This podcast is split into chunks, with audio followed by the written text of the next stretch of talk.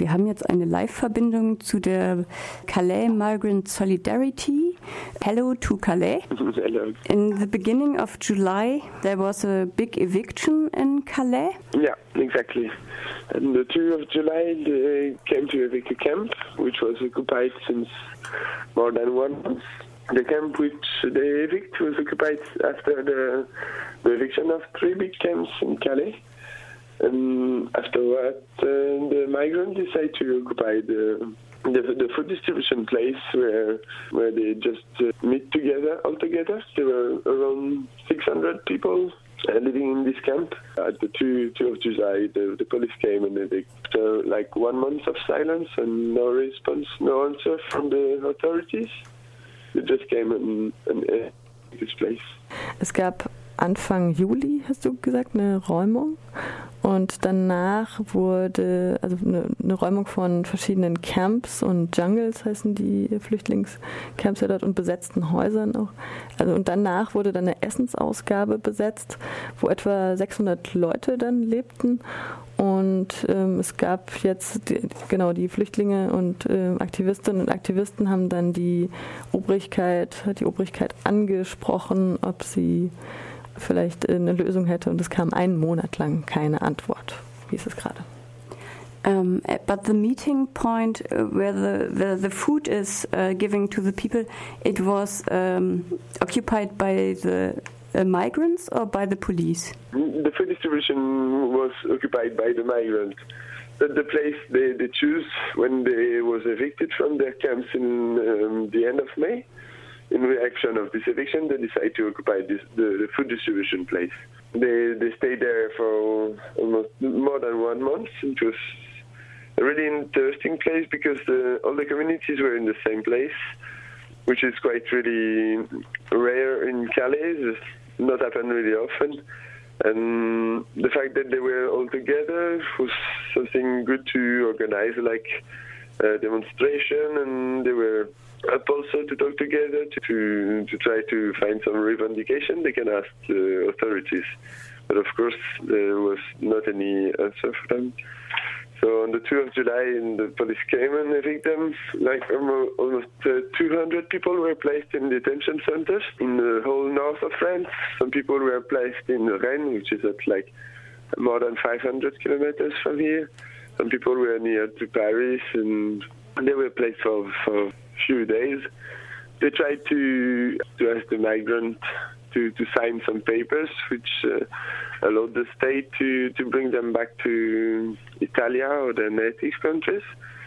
And we know that uh, quite a lot of Afghan people have been deported to, to Italia after that. Also die Essensausgabe wurde, so wie ich das jetzt verstanden habe, von den Migrantinnen und Migranten einen Monat lang besetzt gehalten. Und ähm, dieser Platz, der war ganz einzigartig, hieß es gerade am Telefon, denn es äh, gibt, gäbe nicht so viele Plätze in Calais, wo so viele Leute wohl Platz hätten. Also es waren ja hieß 600 Leute, die hätten sich dort aufgehalten. Dann wurden 200 Leute verhaftet und wurden in Gefängnissen oder U-Haftanstalten im ganzen Norden von Frankreich untergebracht, teilweise 500 Kilometer entfernt.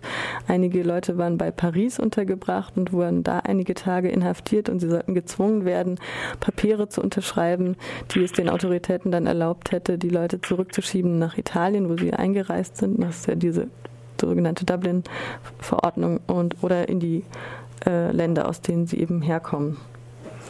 And now there was a big uh, manifestation and a new squatting. Can you yeah. uh, tell us about it?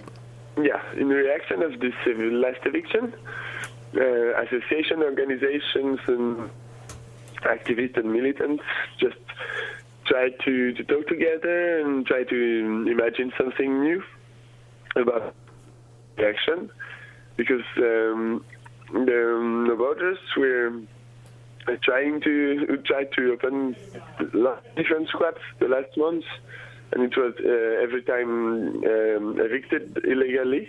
Um, that means that in France, if you occupy a place after two days and you can prove that, um, you're supposed to be evicted without a card. But the police in Calais was coming every time that the numbers come even if they have the, the, the evidence to, to show that they were in the in this uh, squats more than 48 hours. So um, the ideas of this uh, last demonstration was to take advantage about the fact that a lot of people were here, and there were like 450 people. That's what they said in the newspaper. I think we were maybe like around 600, but we don't really care. But um, so at the end of this demo, um, we we we went to a place that the No Borders opened before, but uh, without telling it. And so at, the, so at the end of the demo, we arrived in front of this place, and we just proposed to the people we were in, uh, in this demo to get in and to take part of this uh, like public opening, telling the people that uh, it was possible that the police come because they will probably not accept the evidence. At the end, a lot of people came inside and a lot of migrants too. And we spent like two days, like really interesting days because a lot of people from Calais, a lot of new people, a lot of association, a lot of migrants came, and we had a lot of different talks. There was some concert, a lot of uh, food distribution, homemade food. Um, people were cooking um, all together and sharing the food and things like that. And uh, we had also a lot of meetings about the way we're going to organize this place. And at the point now, we are after the 48 hours we know that uh, the police uh, is not able to evict us now, and uh, before they they bring us to the court. So we know that we have win some some weeks or maybe months, um, which is really interesting in Calais because. Uh, like this, we get the time maybe to organize the support and to be more efficient altogether. If we work with the association, if we work with um, militants, we can maybe try to do something really well around this place. Also äh, es gab eine Demo mit einer neuen Besetzung, das hat Luca schon angesagt. Und zwar war das wohl, ähm, so wie ich das jetzt verstanden habe, kam die Demo mit 400 bis 600 Leute ähm, an diesem Objekt vorbei und nahmen dann an einer öffentlichen Veranstaltung teil und sind dann einfach geblieben. Und ähm, nach zwei Tagen gibt es eine Regelung in Frankreich, äh, heißt es, dass die Räumung von der Polizei nicht einfach durchgeführt werden kann, wenn sie die Leute nicht erst vor Gericht bringt. Das heißt, nach 48 Stunden, die sie jetzt da drin sind, sind sie mehr oder weniger sicher. Das waren sehr, zwei sehr interessante Tage, hieß es gerade. Viele Leute kamen vorbei, auch Bewohnerinnen, Nachbarinnen, Konzerte wurden veranstaltet, es wurde zusammen gekocht, es gab Orga-Treffen, wie wollen wir hier zusammenleben, etc. etc. perhaps we should make a little introduction at the end. Why is Calais such a interesting place for migrants? Why are there so many migrants? I think if Calais is like that, it's because of its geographic situation. Of course, it's the nearest place from uh, from France to England. Um, there's a really, really big uh, uh, traffic between France to England. Uh, there's a lot of boats coming, uh, going from Dover. Migrants tries to to get into into this boat to to get to to be able to go to England. Most of them try to go to England because in France it's really uh, asylum um, seekers have to wait a lot of time before before having answers. And usually rare that they are rejected. And they also want to go to England because it's like, uh, as the, Margaret Thatcher destroyed the um, worker, workers' rights, it's really easier to find a job, even if it's also really easier to be evicted from, uh, fired from your job. But they are holding the hope to find like like normal jobs or black market jobs, and they, their plan is to get there to find a place where they're a bit more secure, where they can work a bit and maybe send a bit of money to their families. Yeah, I think there's also the, the reason of the language. Most of the people who come in Calais, they're coming from from the eastern part of Africa, which were like old English colonies. Most of them speak a little of English, which is like quite useful when you arrive in a new country.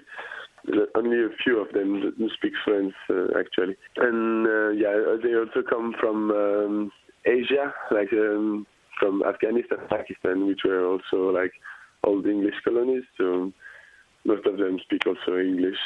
I think it's um, one of the reasons that they, want to get in England, and maybe one of the reasons that they don't try to get papers in French because, like, the time they learn the, the language would be could be really long, and as in France, it's really hard to find a job. Maybe more hard. It's it's harder if you don't don't speak the language. Also warum ist Calais für so viele Migrantinnen und Migranten so interessant, war die Frage jetzt vielleicht eine kleine Einführung am Ende. Natürlich ist es geografisch sehr attraktiv, weil das der nächste, in Frankreich zumindest der nächste Ort nach England ist. Also da gibt es viel Verkehr, viele Boote, die da verkehren auf dem Ärmelkanal und viele Leute haben halt die Hoffnung, eben auf eines dieser Boote zu gelangen. Ähm, in Asyl, der Asylprozess in Frankreich dauert wohl sehr lange und meist werden die Leute abgelehnt. Margaret Thatcher hat die Arbeiterinnenrechte zerstört, hat unser Interviewpartner am Telefon gesagt. Deswegen ist es in England oder Großbritannien einfacher, einen Job zu finden als in Frankreich.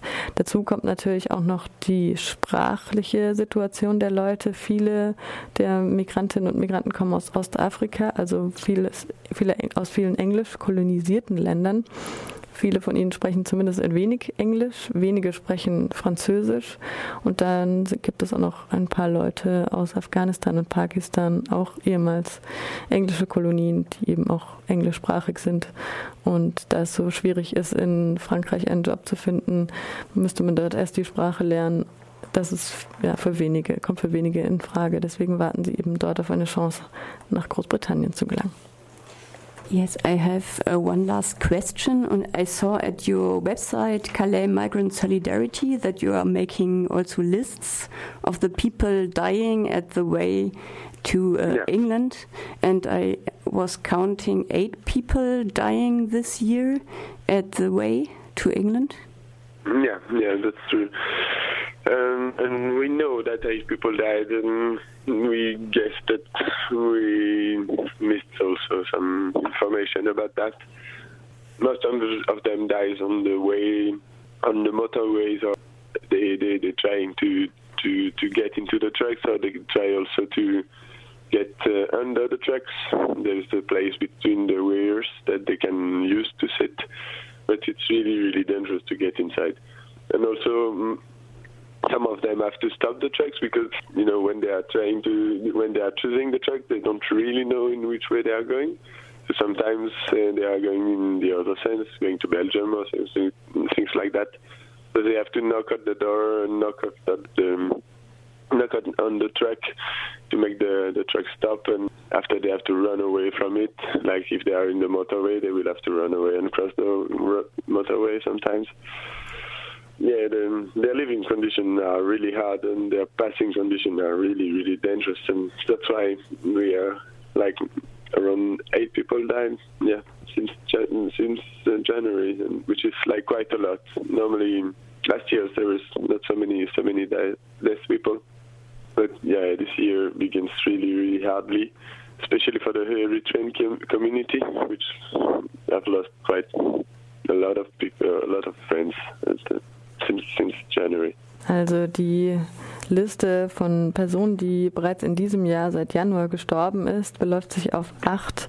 Und die, also die Leute sind auf dem Weg nach England gestorben, aber es gibt auch viele, die nicht erfasst werden natürlich und viele, die auch schon vorher auf den ähm, Autobahnen auf der Straße sterben. Also die Leute schmuggeln sich halt teilweise auf Trucks, also auf LKWs oder darunter zwischen den, finden wohl zwischen den Autoreifen irgendwie einen Platz zum Sitzen.